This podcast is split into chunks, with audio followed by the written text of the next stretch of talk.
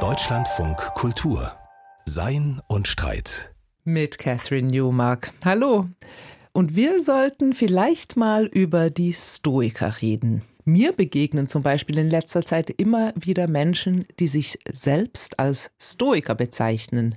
Und damit meinen sie nicht nur, dass sie sich philosophisch für diese antike Denkschule interessieren, sie verstehen das als Lebenshaltung. In den letzten Jahren sind natürlich auch zahlreiche sogenannte stoische Ratgeberbücher, Podcasts, Internetforen und so weiter entstanden. Stoische Philosophie ist in. Sie war vielleicht auch nie ganz out, aber jedenfalls stößt sie heute auf lebhaftes Interesse. Und was es damit auf sich hat und wie viel das immer noch mit Philosophie oder gar der Philosophie der antiken Stoiker zu tun hat, das darf ich jetzt besprechen mit Anna Schriefel. Sie ist Professorin für Geschichte der Philosophie an der Universität Düsseldorf, Spezialistin für antike Philosophie, für Platon, Aristoteles und eben auch für die Stoa.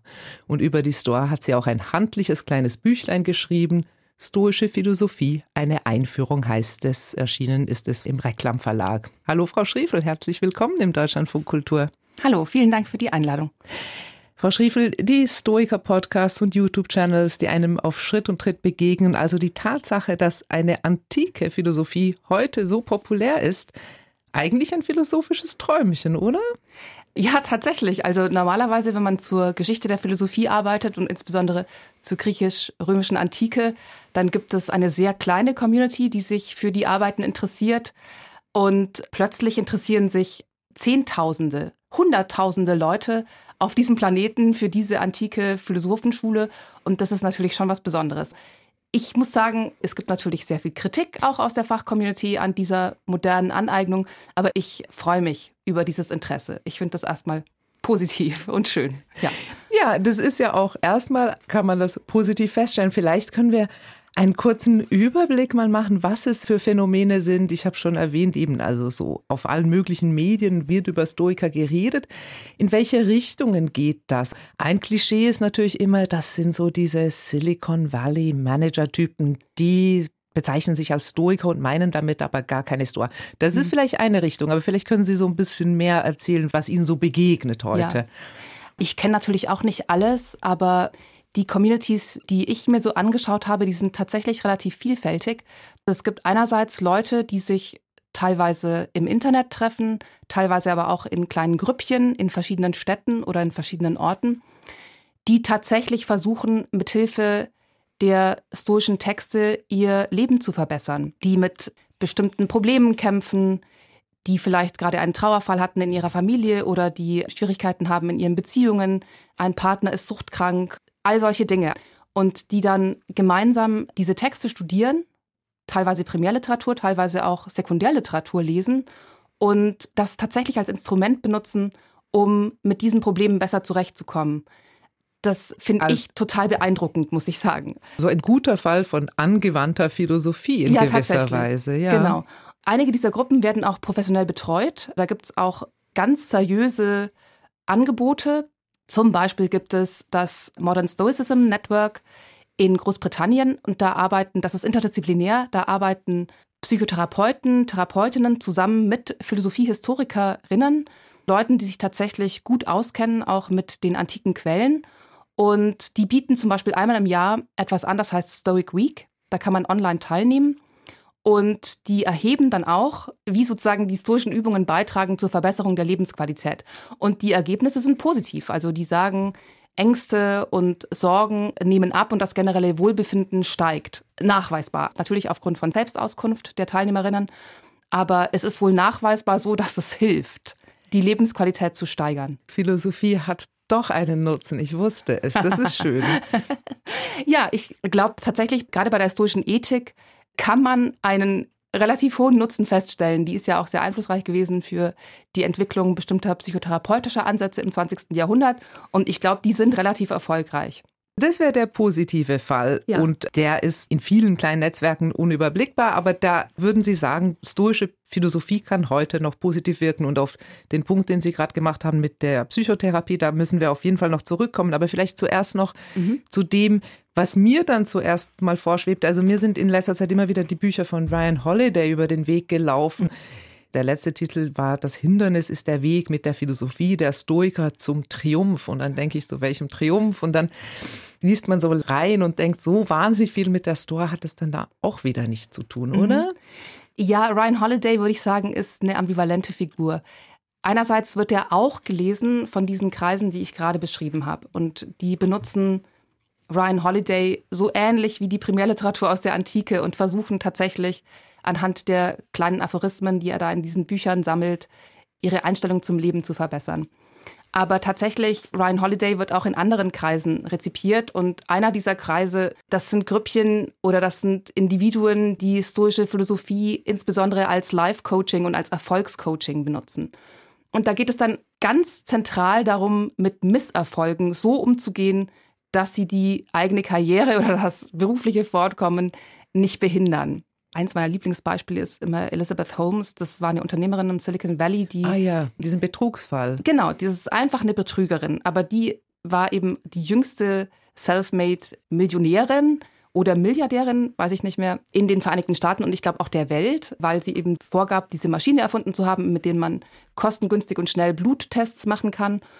Und die hat immer Marc Aurel bei sich getragen, hat sich eben auch sozialisiert als moderne Stoikerin unter anderem. Also die hatte ein ganz komplexes System an Selbstpräsentation. Aber die Stoiker waren ein Teil davon.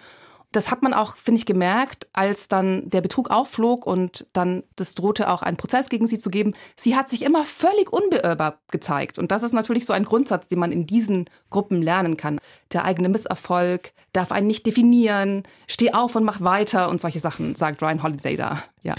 Das heißt, man kann das auch für zwielichtige Unternehmen in Anspruch ja, nehmen. Und dieses Live-Coaching, also da gehen wir so in Richtung Selbstoptimierung, aber mhm. auch für eine ganz spezifische Erfolgsgruppe, also eine Art von hardcore-kapitalistischer Aneignung von Stoa als einer Erfolgsphilosophie. Ist das richtig? Ja, ich glaube, so ist das. Und das ist auch kein Zufall, dass Ryan Holiday da eben so bekannt ist, weil er selber natürlich als Beispiel dafür steht. Der ist mit seinen Büchern zum Millionär Millionär geworden. Wir wissen nicht ganz genau, was sein Net Worth ist, aber es ist in Millionenhöhe, das ist relativ klar. Und der ist dann natürlich selbst, nicht nur durch seine Texte, aber auch selbst als Figur eine Inspiration für diese Leute. Der sagt eben auch auf seinen Videos, er arbeitet nur drei Stunden am Tag und ist dann in der Natur und hat eben so ein ganz durchgestyltes, schlichtes, aber extrem erfolgreiches, vor allem reiches Leben. Wie das sich dann vielleicht verhält zu antiken Stoikern oder deren tatsächlichen Lehren, das müssen wir gleich noch ein bisschen näher besprechen. Vielleicht aber noch ein Punkt, nebst dem, dass es diese Richtung gibt, wo es um Lifehacks, Erfolgscoaching geht oder Donald Robinson ist ja auch so ein Name, How to Think Like a Roman Emperor, der Triumph und mhm. der Kaiser und es ist so eine Art von Anlehnung an sehr begeisterungsfähige stoische Figuren gibt es ja auch vielleicht sowas wie noch eine dunklere Seite, also eine noch dunklere Seite der Stoiker. Zumindest ist mir das zuletzt manchmal begegnet, dass sie offensichtlich auch in rassistischen oder sexistischen, auch misogynen Kreisen sehr beliebt sind. Woran liegt das?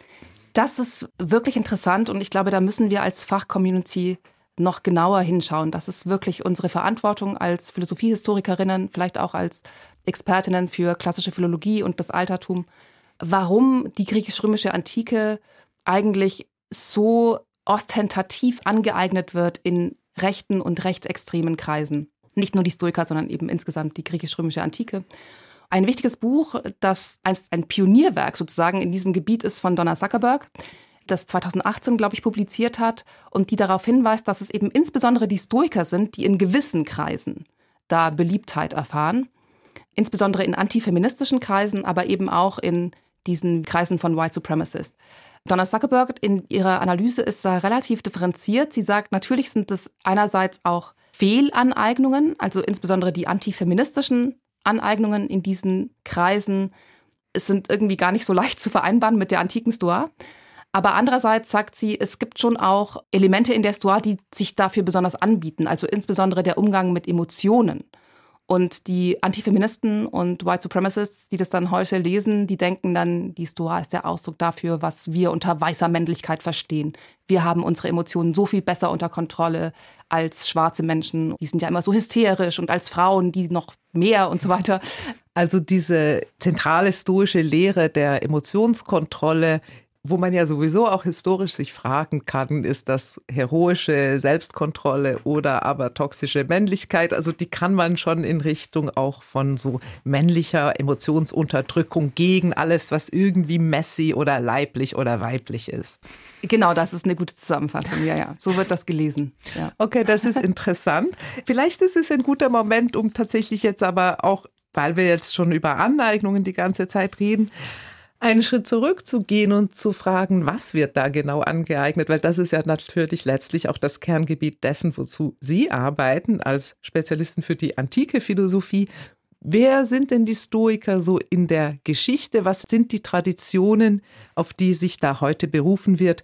Wie kommt es, dass die immer wieder aufploppen über die Jahrhunderte? Was fasziniert an denen so sehr? Ja, das ist eine gute Frage. In der modernen Aneignung, glaube ich, steht vor allem die Ethik im Vordergrund und ganz besonders die Emotionstheorie der Stoiker, die ja eben auch einflussreich geworden ist für bestimmte Schulen der Psychotherapie im 20. Jahrhundert. Das würde ich sagen, steht auch jetzt im Vordergrund. Aber natürlich, die antike Stoa ist viel mehr als nur die Emotionstheorie. Die Emotionstheorie ist zwar eingebettet in dieses System, aber das System ist riesig und komplex. Insbesondere entsteht im Hellenismus und eben unter anderem in der stoischen Philosophie die große Dreiteilung der Philosophie in Logik, Physik und Ethik. Vielleicht ganz kurz, Hellenismus ist also diese nachklassische Zeit nach Platon und Aristoteles, den großen so Gründungsvätern, wie man immer sagt, der genau. europäischen Philosophie. Ja, genau, das ist vielleicht kurz zum historischen Hintergrund, dass ungefähr 300 vor Christus zwei oder vielleicht sogar drei neue Schulen entstehen in Griechenland der Hintergrund ist, dass Griechenland in dieser Zeit ein Weltreich ist, muss man sagen.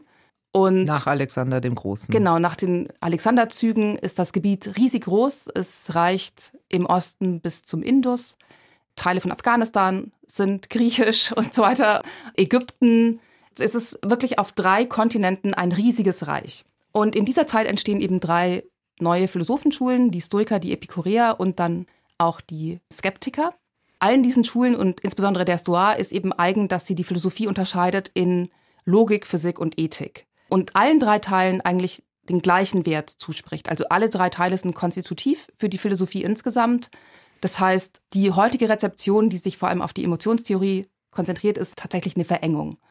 Auf Ethik. Also auf die auf Ethik, einen auf einen Teil der Ethik sozusagen, ja. Das hat aber auch ein bisschen etwas mit der stoischen Tradition selber zu tun, wenn ich mich recht erinnere, weil die Stoiker natürlich nicht nur im dritten Jahrhundert vor Christus, sondern dann bis in die römische Kaiserzeit hinein als Schulzusammenhang wirken und sich tatsächlich ja auch die späteren Stoiker zumindest die überlieferten Werke sehr stark dann auch eben mit der Ethik beschäftigen. Vielleicht können Sie da ganz kurz diese Entwicklung skizzieren für uns. Ja, also ein Problem, das wir haben, wenn wir uns mit den antiken Stoikern beschäftigen, ist die Überlieferungslage. Wir haben weniger als ein Prozent der Texte, die damals veröffentlicht wurden. Und die Texte, die wir komplett haben, sind aus der spätesten Phase der Stoa. Das sind die römischen Stoiker. Und tatsächlich, wie Sie gerade gesagt haben, da gibt es dann vor allem Überlegungen zur Ethik und zur Emotionstheorie. Die Logik und die Physik ist dort sehr greifbar im Hintergrund, aber die wird nicht mehr so intensiv diskutiert wie zu Beginn der Schule. Seneca hat auch was zur Naturphilosophie geschrieben und auch bei Marc Aurel sieht man diese Überlegungen im Hintergrund, aber die sind sozusagen nicht mehr im Zentrum der Texte. Das stimmt. Das heißt, Sie haben es jetzt schon erwähnt, die großen Namen aus der römischen Stoa, das ist eben Seneca, Marc Aurel, selber Kaiser, das ist mhm. natürlich besonders attraktiv, ein mhm. Kaiser, der philosophiert. Und Epiktet wahrscheinlich noch als dritter auch mit überlieferten Texten, ja. während eben diese älteren Stoiker, da kennt man vielleicht noch die Namen, aber da gibt es eben gar keine Texte. Zenon, Chrysipp. Ja, das ist das Problem. Wir wissen, dass die extrem viel publiziert haben. Es waren so viele Bücher im Umlauf in Athen wie nie zuvor. Das intellektuelle Leben floriert, aber es ist nichts davon direkt überliefert. Wir wissen von diesen Schriften nur, weil spätere Autoren aus ihnen zitieren und was für ein Gesamtbild. Es gibt immer diese Frage, wann werden die Stoiker interessant für die spätere Nachwelt? Wie sind sie zum Beispiel vereinbar mit den langen, langen Jahrhundert christlichen Denkens? Mhm. Wenn man die Philosophiegeschichte anschaut, gibt es natürlich bei Platon, aber vor allem bei Aristoteles starke christliche Aneignungen, so dass man Philosophie eben von der Antike ins Christentum hineinführen kann. Wie ist das bei den Stoikern? Die mhm. scheinen weniger kompatibel zu sein. Ja, das ist wirklich ein bisschen anders. Die Stoiker sind extrem einflussreich, aber die werden nicht explizit als Einflussquelle genannt. Sehr lange Jahrhunderte. Das ist wirklich auffällig. Die Leute verstehen sich als Aristoteles-Kommentatoren, als Platoniker, aber nicht als Stoiker, nicht explizit jedenfalls. Und die Einflüsse sind total deutlich. Also es ist völlig klar, dass die Leute Cicero und Seneca gelesen haben. Jedenfalls aber sie sagen es nicht. Und warum sie sagen, sagen sie es nicht? Eine Hypothese wäre, dass es eben schwerer vereinbar ist mit dem Christentum, weil es keinen transzendenten Gott gibt. Die Stoiker sind keine Atheisten. Ich glaube, die sind jetzt attraktiv geworden, weil sie so säkular wirken. Die Stoiker werden oft als Materialisten bezeichnet. Das stimmt nicht ganz. Die Stoiker sind auf jeden Fall Theisten. Gott ist die Vernunft, der die Welt ordnet. Für die Stoiker, es ist irgendwie schwierig zu sagen, sie sind Atheisten, aber sie werden heutzutage oft so verstanden. Deswegen sind sie attraktiv für heutige, sich als säkular verstehende Menschen. Aber ich glaube, das war ein Problem für das Christentum. Das ist irgendwie mit Platon und Aristoteles doch einfacher. Für diesen Bereich der Ethik, der natürlich dann vielleicht in gewisser Weise eben der nachhaltigste ist, der vielleicht für Sie als an der Antike Interessierte nicht der interessanteste ist, aber der sozusagen für die Nachwelt in gewisser Weise der prägendste war. Da gibt es ja auch eben in der Emotionstheorie diese große Lehre davon, dass man seine Emotionen eben nicht nur mäßigen oder ein bisschen mit der Vernunft umgeben sollte, sondern dass man sie eigentlich ganz loswerden sollte im Idealfall. Der Weise, der wäre ganz emotionslos. Das ist so ein ganz berühmter stoischer Satz. Mhm der natürlich sehr viel Nachhall gefunden hat, aber auch so ein bisschen zwei Dinge daran erscheinen, glaube ich, problematisch über die Jahrhunderte. Das eine ist, dass es auch so Aussagen gibt wie der Weise ist Gott gleich. Das finden die christlichen Denker ganz mhm. schwierig. Mhm. Und aber auch diese Frage, kann man diese Emotionen wirklich jemals ganz loswerden? Was hat es denn auf sich mit dieser stoischen Idee, dass man Emotionen so mhm. vollkommen kontrollieren kann? Ja, ich glaube, das ist nochmal ein wichtiger Punkt, den ich auch nachtragen muss zum vorigen. Die Stoiker denken natürlich, dass das glückliche Leben jetzt für uns völlig verfügbar ist. Es ist schwer, aber wir können es hier in diesem Leben schaffen. Wir müssen nicht aufs Jenseits warten. Wir müssen nicht aufs Jenseits warten. Das ist natürlich für die Christen ein Problem. Das ähm, ist aber für heutige attraktiv wiederum interessant. Das ist für heutige natürlich sehr attraktiv. Wobei man sich natürlich fragen muss, gerade haben Sie das Ideal der Affektfreiheit angesprochen ich frage mich schon immer, warum ein Ideal, das so streng und so elitär klingt, so attraktiv ist bei so vielen Menschen. Das mhm. Ideal ist ja tatsächlich eben die eigenen Emotionen nicht zu mäßigen, sondern auszumerzen.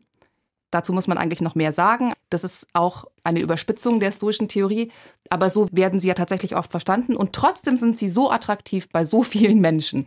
Es ist irgendwie puzzling, also es ist schon erstaunlich, oder? Weil ähm, wir offensichtlich Emotionen auch gelegentlich als unbequem empfinden. Ja, genau. Und da ist, glaube ich, da liegt dann, glaube ich, die große Stärke der Stoiker. Wir erleben das ja alle, dass wir an unseren Gefühlen leiden. Viele Gefühle quälen uns geradezu. Eifersucht ist ein gutes Beispiel oder aber auch Ängste. Viele Leute leiden extrem an ihren Ängsten. Hier bieten die Stoiker wirklich gute Instrumente. Die sagen nämlich, dass unsere Emotionen völlig in unserer Kontrolle liegen weil sie nichts anderes sind als unsere Meinungen. Emotionen sind nicht unwillkürliche Reaktionen auf äußere Ereignisse, die wir nicht kontrollieren können, die wir höchstens indirekt beeinflussen können. Nein, unsere Emotionen sind unsere Meinungen, das heißt, wir bilden sie selbst. Wenn wir unsere Emotionen ändern möchten oder uns von ihnen heilen lassen wollen, dann müssen wir unsere Meinungen ändern. Das mhm. ist schwierig, aber es ist eben möglich. Und das ist ein großes Versprechen der stoischen Ethik, dass wir uns gerade von diesen unangenehmen und störenden Emotionen selbst befreien können, indem wir unsere Meinungen ändern. Dann müssen wir uns eben anschauen, was glaube ich denn gerade, was sind denn gerade so meine Überzeugungen, die hinter dieser Angst zum Beispiel stehen oder hinter der Eifersucht stehen, hinter meiner Mutlosigkeit stehen, hinter meiner Wut stehen, hinter meinen Aggressionen. Und dann muss ich eben diese Meinungen Stück für Stück ändern. Und mhm. das geht. Und das ist auch das Versprechen der Verhaltenstherapie, die sich da ganz explizit auf die Stoiker bezieht. Ja, das ist interessant, weil hier sind wir natürlich schon unwillkürlich beim 20. Jahrhundert in gewisser Weise wieder, weil das ist natürlich genau dieses Element, was interessanterweise ab den 50er Jahren ist das in psychotherapeutischen Kreisen wieder aufgenommen wurde. Ist es tatsächlich so, dass eine Form der Verhaltenstherapie, also die, was man so genannt die kognitive Verhaltenstherapie nennt, dass die ganz wesentlich auf die Stoiker zurückgeht? Auf jeden Fall behaupten das die Begründer. Ah, ja. Albert Ellis und Aaron Beck betonen beide, dass die zentralen Prinzipien, die sie formulieren, nämlich der Grundsatz, dass unsere Emotionen unsere Meinungen sind, dass unsere Emotionen nicht reagieren auf äußere Ereignisse, sondern unsere eigenen Urteile ausdrücken. Dieser Grundsatz wird von diesen beiden Leuten ganz explizit auf die Stoiker zurückgeführt und die nennen eben auch die Namen. Albert Ellis sagt irgendwo, eins seiner großen Verdienste ist, dass er Epiktet wieder berühmt gemacht hat ihm wieder zu weltweitem Ruhm verholfen hat. Und es stimmt tatsächlich. Mhm. Ich glaube, über diese Linie sind die Stoiker wieder extrem populär geworden. Ich glaube, zu Beginn haben auch Verhaltenstherapeuten, Leute, die tatsächlich auf der Basis der kognitiven Verhaltenstherapie arbeiten, ihren Patientinnen und Patienten Epiktet zum Lesen mit nach Hause gegeben. So wie das halt heute auch wieder in diesen Kreisen praktiziert wird. Die Leute mhm. lesen Epiktet oder Marc Aurel, versuchen auf diese Weise ihre Gefühle in den Griff zu bekommen. Ja. Das ist interessant, weil die Stoiker, so wie ich sie aus der Antike kenne, oder so wie Sie sie jetzt auch beschrieben haben, das ist ja eine ganz kognitive Angelegenheit. Also es ist wirklich eine Arbeit im Kopf. Ich mhm. habe ein falsches Urteil. Ich sehe eine Spinne, ich habe Angst vor dieser Spinne und dann trete ich einen Schritt zurück, nehme eine Distanz ein zu diesem Gefühl, denke, ist diese Spinne wirklich gefährlich und ändere meine Meinung über diese Spinne und habe dann keine Angst mehr vor mhm. ihr. Ich hatte ja immer unter Verhaltenstherapie eher so Ansätze verstanden, die vielleicht eher mit so Exposition oder so behavioristische Ansätze, also wo man mehr daran arbeitet, dass man so oft Spinnen begegnet, bis sie einen nicht mehr erschrecken, mhm. wo man mehr körperliche Einübungen macht. Das scheint nochmal so ein ganz anderer Strang zu sein, ja. wo man es wirklich im Kopf nur denkt. Genau, das ist auf jeden Fall eine Komponente. Mhm. Die Exposition, ich glaube, ist auch wichtig für die kognitiv Behavioral, das heißt ja manchmal Cognitive Behavioral Therapy. Mhm. Aber der kognitive Aspekt ist tatsächlich, die Meinung zu ändern. Sich zu exponieren kann natürlich dabei auch helfen. Wenn ich mich exponiere und merke, die Spinne tut gar nichts, hilft das natürlich auch, dass ich mein Urteil, dass die Spinne gefährlich ist, ändern kann. Aber was eben auch dabei hilft, ist wirklich das einfach zu diskutieren. Sich zu überlegen, wie plausibel ist denn eigentlich meine Annahme, dass das ein riesiges Unglück ist, dass ich keine Gehaltserhöhung bekommen habe. Und dann überlegt man das und kommt zum Schluss, es ist eigentlich gar nicht so wahnsinnig plausibel, was ich da dachte.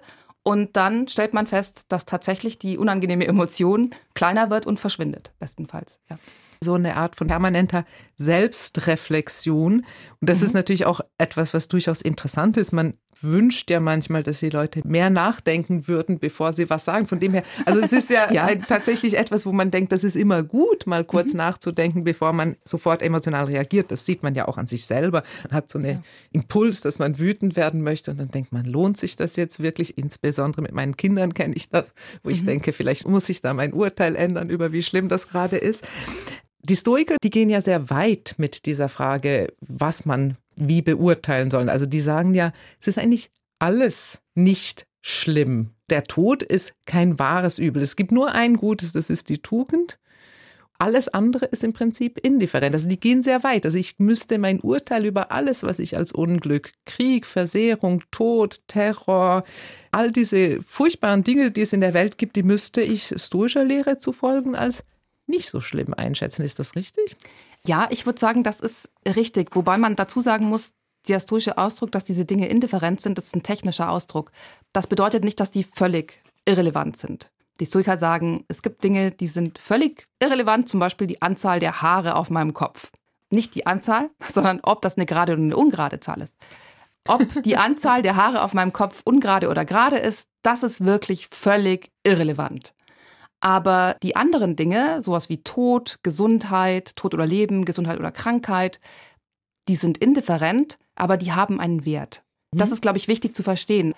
Dass diese Dinge indifferent sind, bedeutet nicht, dass es völlig egal ist, welches von beiden Gegensatzpaaren, zum Beispiel Krankheit und Gesundheit, ich wähle, sondern Gesundheit hat einen positiven Wert und Krankheit hat einen negativen Wert. Was sie damit sagen wollen, ist, dass diese Dinge nicht Bestandteil des glücklichen Lebens sind. Wir können ohne diese Dinge glücklich leben. Wir können auch mit ihnen unglücklich sein. Wir können mit Gesundheit unglücklich sein. Und wir können aber auch, wenn wir krank sind, trotzdem glücklich leben. Dafür ist nur relevant, ob wir Tugend besitzen und das bedeutet den Stoikern zufolge, ob wir Wissen besitzen. Weil Wissen uns dazu befähigt, mit allen Dingen, ganz egal ob sie positiv oder negativ sind, richtig umzugehen. Auch mit der Krankheit und eben auch mit dem Tod. Alles, was ich dafür brauche, um glücklich zu sein, ist das Wissen darüber. Also es gibt sozusagen einen absoluten Standard, aber es gibt darunter ganz viele relative Güter, Dinge, die zu bevorzugen wären oder nicht. Aber genau. es klingt trotzdem relativ hart. In gewisser Weise, ich glaube, es hat mich dann auch erinnert an die französischen Existenzialisten, die beziehen sich ja, glaube ich, auch teilweise ganz explizit auf die Stoa. Also diese Vorstellung, ich bin so vollkommen mein Selbst erschaffend und mein eigenes Ich und mein eigener Selbstentwurf ist sozusagen das Einzige, was zählt. Und es ist eigentlich egal, ob ich mich gerade im mhm. Gefängnis befinde oder nicht. Genau. Das ist, glaube ich, tatsächlich die historische Position. Was ich gerade gesagt habe über Wert, positiven und negativen Wert, das soll diese Position auch nicht relativieren. Das ist wirklich eine sehr extreme Position. Martha Nussbaum sagt dazu, dass das eine Position ist, dass das eine Immunisierungsstrategie ist. Die Stoiker sagen, es gibt genau ein Ding, das unter meiner Kontrolle ist, das ist mein Charakter. Alles andere ist nicht unter meiner Kontrolle und deswegen darf ich mich an diese anderen Dinge eigentlich auch nicht mit emotionalen Werturteilen binden. Und Martha Nussbaum sagt, das ist eine Immunisierungsstrategie, weil natürlich, wenn ich das glaube, dann ist wirklich das glückliche Leben vollkommen in meiner Kontrolle. Das ist eine Position, die sie kritisiert. Sie sagt, wir müssen Pluralisten und Pluralistinnen sein der Güter. Wir müssen anerkennen, dass es Dinge in unserem Leben gibt, die wichtig sind für ein gelingendes Leben, die aber zerbrechlich sind und die wir verlieren können. Und genau das macht uns aus als Menschen. Nicht die Fähigkeit, uns zu immunisieren gegen jeglichen Schicksalseinbruch, gegen, ja, gegen jeglichen Schicksalsschlag. Martha Nussbaum, natürlich die berühmte amerikanische Philosophin, die ja auch sehr viel getan hat für das Wiederbeleben der antiken stoischen Philosophie, gerade wenn es um Emotionstheorie mhm. geht, da hat sie sich ja sehr stark auf die Stoiker bezogen über die Jahre. Aber Sie sprechen, so wie Sie das jetzt beschrieben haben, sieht man eigentlich auch schon den Konflikt darin. Wie liest man die Stoiker? Man kann sie ganz hart lesen und dann ist es eine Strategie der vollkommenen Immunisierung und auch Selbstermächtigung. Oder man kann sie so etwas relativer lesen oder man kann zumindest noch Differenzierungen unterhalb des absoluten Anspruches zulassen. Ja. Genau. Ich denke ja, man kann die auf diese beiden Weisen lesen. Das heißt, man kann rekonstruieren, was sie wirklich dachten. Und ich glaube, dann landet man bei dieser sehr radikalen Position. Das finde ich natürlich als Philosophiehistorikerin attraktiv, dass man wirklich die, auch die Radikalität des Ansatzes genau herausarbeitet. Aber ich finde jetzt persönlich, ich habe nichts dagegen, wenn Leute selektiv lesen und zum Beispiel eben, wie das Martha Nussbaum macht in, in ihrer eigenen Emotionstheorie. Sie sagt, der Ansatz, dass Emotionen unsere eigenen Meinungen sind, ist attraktiv, den übernehme ich. Ich will aber nicht den Ansatz übernehmen, dass wir Emotionen tatsächlich ausmerzen müssen. Ich meine, in diesem harten Ansatz, in diesem radikalen Ansatz, da ist ja einerseits kann man dann eben schon so etwas sehen, wo man auch politisch problematische jetzt Aneignungen, Sie hatten schon erwähnt anfangs, ne, also so rechtsradikale oder rechtsextreme, so Formen von harter Männlichkeit. Man kann sehen, wie das in diese Richtung geht. Mhm. Gleichzeitig kann man darin auch eine ganz radikale Form zum Beispiel von so etwas wie Trostphilosophie sehen. Also eine Philosophie, die eben wirklich versucht, sich von äußeren Umständen unabhängig zu machen, die könnte, und das ist eine These, die immer wieder vertreten wird, ganz gut sein für Krisenzeiten. Und das mhm. wäre jetzt meine Frage an Sie, wie Sie das einschätzen. Also die klassische Lesart der Stoiker ist ja, dass die immer dann besonders interessant sind, wenn außen wieder mal Krieg und Chaos herrscht und man dann sich zurückziehen kann in diese innere Festung, mhm. wo es mhm. eben nur um meine Tugend geht. Und das kann natürlich so in einer überhöhten Männlichkeit enden, aber es muss es gar nicht. Es kann einfach in so einer Art von tugendhafter Innerlichkeit enden. Hat dann aber das Problem, dass es unpolitisch wird. Und die Frage ist, ist das tatsächlich der Fall? Ist Stoizismus immer dann interessant, wenn draußen Krisen sind? Und was würde das dann bedeuten für die heutige Welle und Blüte der stoischen Philosophie? ja, das ist eine gute Frage. Die Standardmeinung ist, dass die stoische Philosophie eine Philosophie der Krisenzeiten ist und das hat natürlich Plausibilität. Also die Leute sagen schon damals, als die stoischen Philosophenschulen, als die ersten Stoiker sich trafen auf dem Marktplatz in Athen, war Athen in einer politischen Krise. Es war plötzlich nicht mehr autonom, sondern es war Teil von einem riesigen Großreich und verlor politische Autonomie und so weiter. Und auch jetzt ist es so, es gibt politisch so viel Unsicherheit in unserer globalisierten Welt. Dass die Leute sich zurückziehen wollen auf eine Position, der zufolge das glückliche Leben in unserer eigenen Hand ist und wir uns vor allem um unsere eigenen Emotionen kümmern sollen, unseren eigenen Charakter verbessern sollen. Ich finde, es hat Plausibilität. Ich glaube, ich würde dieser Standardlesart aber widersprechen. Schon allein in der Antike würde ich sagen, das Entstehen von drei Philosophenschulen in einer Zeit ist vermutlich eher Ausdruck von kultureller Blüte. Dafür sprechen auch eben andere Indizien aus dieser Zeit. Es ist eine unglaublich produktive Zeit, auch in der Mathematik zum Beispiel, in der Astronomie, in der Dichtung, an den Höfen, in diesem riesigen Reich wird die Wissenschaft gefördert und vorangetrieben. Es gibt riesige Bibliotheken in dieser Zeit. Es ist einfach eine Zeit der Hochkultur. Und deswegen entstehen drei große Philosophenschulen und haben Zeit, unendlich viel Literatur zu produzieren und miteinander zu diskutieren. Und ich denke, auch jetzt ist das so. Also die Leute, die sich mit dem Stoizismus beschäftigen, sind Leute, die dafür Muße haben, die Zeit haben. Selbst die Leute, die sich in den Internetforen treffen und zum Beispiel Trauererlebnisse miteinander diskutieren, das sind Leute, die haben dafür Zeit und Ressourcen. Ich möchte nicht sagen, das ist ein Privileg, das wir abschaffen sollten. Ich finde, das sollte jeder Mensch haben. Jeder Mensch sollte die Muße dafür haben, über solche Dinge nachzudenken. Aber ich denke, es ist eher Ausdruck von eigentlich einer privilegierten, einer luxuriösen Position, diese Zeit zu haben für Austausch und für Lektüre. Philosophie tendenziell immer besser in Mußezeiten oder Philosophie braucht halt viel Zeit und die ja. muss man dann haben. Vielleicht noch ein letzter Punkt so zum Schluss unseres Gespräches. Sie haben schon erwähnt oder als Sie beschrieben haben, wie die Stoiker die Emotionen sich vorstellen, haben Sie gesagt, wir bilden sie selbst.